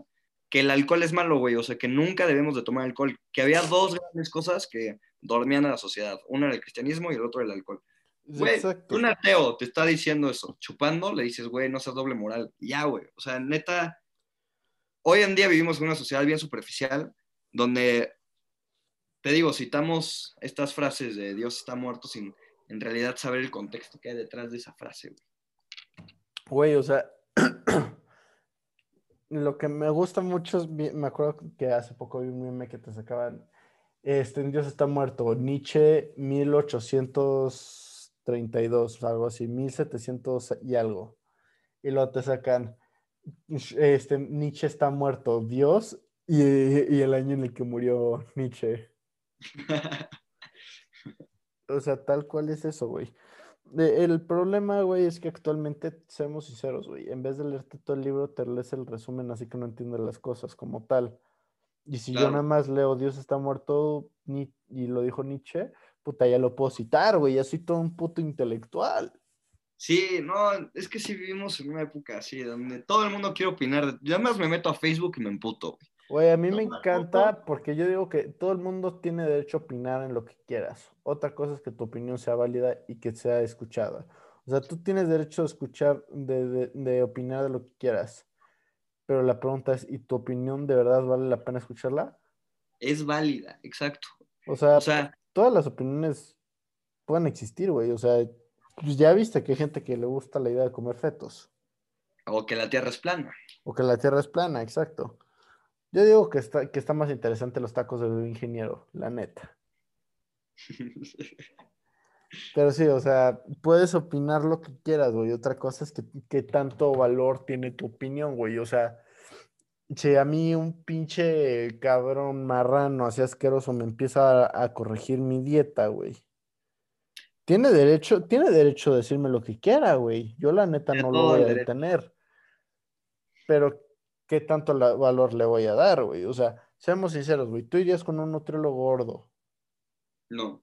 O un dentista. Un no dentista jod- dientes. con- Exacto, güey. No, pues no. Un abogado en la cárcel, pues no. Un, un abogado en- en la cárcel, exacto, güey. O sea, también debes de saber que hay opiniones que valen más que otras, güey. Digo, ese tema, híjole, esto podría dar, me encanta y mi, mi opinión siempre ha sido la misma. ¿Qué opinas? Híjole, este, este tema está pesadón. ¿Qué opinas? Güey, a mí me mama la polémica. Ok. Y yo, yo estoy muy, defiendo esto a, um, o sea, me encanta esta idea, del voto como, este, como derecho y el voto intelectual. Mira, güey. Yo digo que a final de cuentas el gobernante es para todo el país. Claro, Me gustaría, o sea, me gustaría que fuera algo intelectual, güey. O sea, que tuvieras que sacar una licencia especial para votar, que demostraras que sabes, ajá. ¿no? Que pudiera hacerlo la mayoría de la gente en una situación hipotética, ¿no? Me gustaría, se me hace que sería lo correcto, ¿no? Pero yo creo que por el mismo concepto de lo que es una democracia no lo puedes hacer, porque Es que ese empiezas es a, lo vuelves a- lo vuelves elitista. Una democracia representativa, sí. Se vuelve, se vuelve de muy pocos. O sea, Mira, güey, mira, yo creo que esto se solucionó. Mira, Aristóteles, eh, digo, Arist- sí, bueno, Aristóteles y Platón le tiraban durísimo a la democracia, pero durísimo, güey. Y eso, que la democracia eh, nació casi casi en Grecia, bueno, en Atenas, ¿no? Ujú. Y decían que, o sea, hay tres formas de gobierno, ¿no? Está la aristocracia, está la monarquía y está la democracia, ¿no? Ajá. Y cada una tiene sus problemas. De la democracia, eh, su problema es la demagogia, que es la tiranía del pueblo, que van a poner a, a un gobernador que es un tirano y por sus ideologías lo van a mantener ahí. Tenemos de ejemplo a Alemania, a Hitler, ¿no? Que el pueblo lo pone y lo apoya. Tenemos de ejemplo a Donald Trump en Estados Unidos y tenemos de ejemplo a México con Andrés Manuel López Obrador. O sea, nada más nos estamos dando auto en la madre, güey, literal. Mira, güey, es tal cual tener tendencias autodestructivas. Porque seamos sinceras, todos tenemos tendencias autodestructivas a diferentes niveles. El problema es que hay gente que lo lleva a todo su pinche país. Claro. Eso es un tema, es justo eso. Y, o sea, imagínate tú, ¿dónde, dónde, qué prefieres? Imagínate que vas a salir a navegar, güey. Que el capitán lo escoja cualquier persona, así, ah, pues yo digo que él va a ser capitán. O el capitán lo escoja personas que saben navegar, güey. Obviamente vas a escoger, vas a pedir que los sepa la gente que sabe navegar. Claro, O sea, en teoría, lo que sería un mundo utópico es que la gente estuviera educada y supiera quién es la es gente. la educación. Yo he, he desarrollado muchas tendencias anarquistas, ¿no? Porque pues me he estado leyendo mucho sobre eso y pues el problema de un gobierno es que, seamos sinceros, siempre va a haber alguien a quien se lo carga la verga. Siempre va, siempre va a haber alguien eh, este, pues, debajo de la bota del gobierno y debajo de todos. Mientras que menos gobierno hay, más libre es la gente. Mientras más libre es el mercado, más libre es su gente. Yo me considero no anarcocapitalista, pero individualista, ¿no? Anarcoindividualismo. Yo creo que cada quien debe tener la capacidad de luchar por salir adelante. El problema es que pues, tenemos que tener un gobierno, a final de cuentas, para que regule y proteja a la, a la gente y pueda, pues, por ejemplo, penalizar a los criminales, ¿no? Castigar. Que seamos sinceros, es algo muy importante. Y ahí es cuando pienso, puta, el problema de un gobierno es que sea el gobierno que sea la vas a cagar, porque seamos sinceros, güey. Si hay 50 personas, va, vas a saber, vas a poder encontrar quién es la persona más preparada entre 50 vatos. Pero ya 50 mil es imposible. Y en México, ¿cuántos cientos de millones somos? Muchos. Güey, No, sí es un, es un tema bien difícil esto, güey. o sea, el problema, las jerarquías de poder, el, el problema es que son, eh, son, podrían funcionar bien a escalas muy pequeñas. O sea, cuando es una empresa, Justo. Es eso. O sea, Así sí. ¿Por qué? Porque tienes, eh, supongamos, Coca, este, marca grande A. Pues tiene sus 10 subdirectores, que ellos tienen 10 subdirectores y ellos tienen 10 y así. Y así tú solo te pones en contacto con el que está directamente relacionado contigo. Y tú, tú no tienes que rendirle cuentas a alguien más y así y así. digo, ¿cuál es lo que va a definir qué tan eh, piramidal va a ser la estructura de poder o qué tan lineal, o sea, no, no tan, no tan, este, ya sabes, tan piramidal, no tan? Mira, esto, esto lo vi en un podcast que también me encanta, que se llama Migala, y tienen un canal de YouTube, velo, neta, son genios. Hay tres cosas, estrategias de, de salida, interdependencia y recursos. Entre mayor estrategias de salida, eh, mayor interdependencia y mayor este, recursos, eh, va a ser mucho más fácil convivir, porque pues, todo lo tienes a la mano. Pero en cuanto haya muy pocos recursos, muy pocas estrategias de salida y la interdependencia sea aún mayor, ahí sí va a haber un pedo y ahí la, la estructura va a ser así. Y cierro, cierro con esto. Eh, yo creo que hoy en día el gobierno en México, eh, bueno, y en todas las democracias, el político no es el mejor para gobernar. Es el que tiene mejores habilidades sociales eh, y es mejor convenciendo a la gente. Y es un concurso de popularidad para ver quién Es lo que es, güey. O sea, tal cual. Pues sí. Pues bueno, mi Chemo, fue un gusto. ¿Algo más que quieras decir? Em, pues si alguien llegó hasta acá, que está cabrón, porque pues fueron, ¿cuánto fue? Sí llegan, ¿eh? Son como dos horas. ¿De verdad? casi dos horas. Pues eh, cualquier duda que tengan, o sea, no soy genio ni nada, la neta, cada vez me considero más ignorante. Pues lo que quieran ahí, este, ahí estoy. Muchas gracias, hermano. Hasta luego. A ver cuando nos vemos, mi chamo.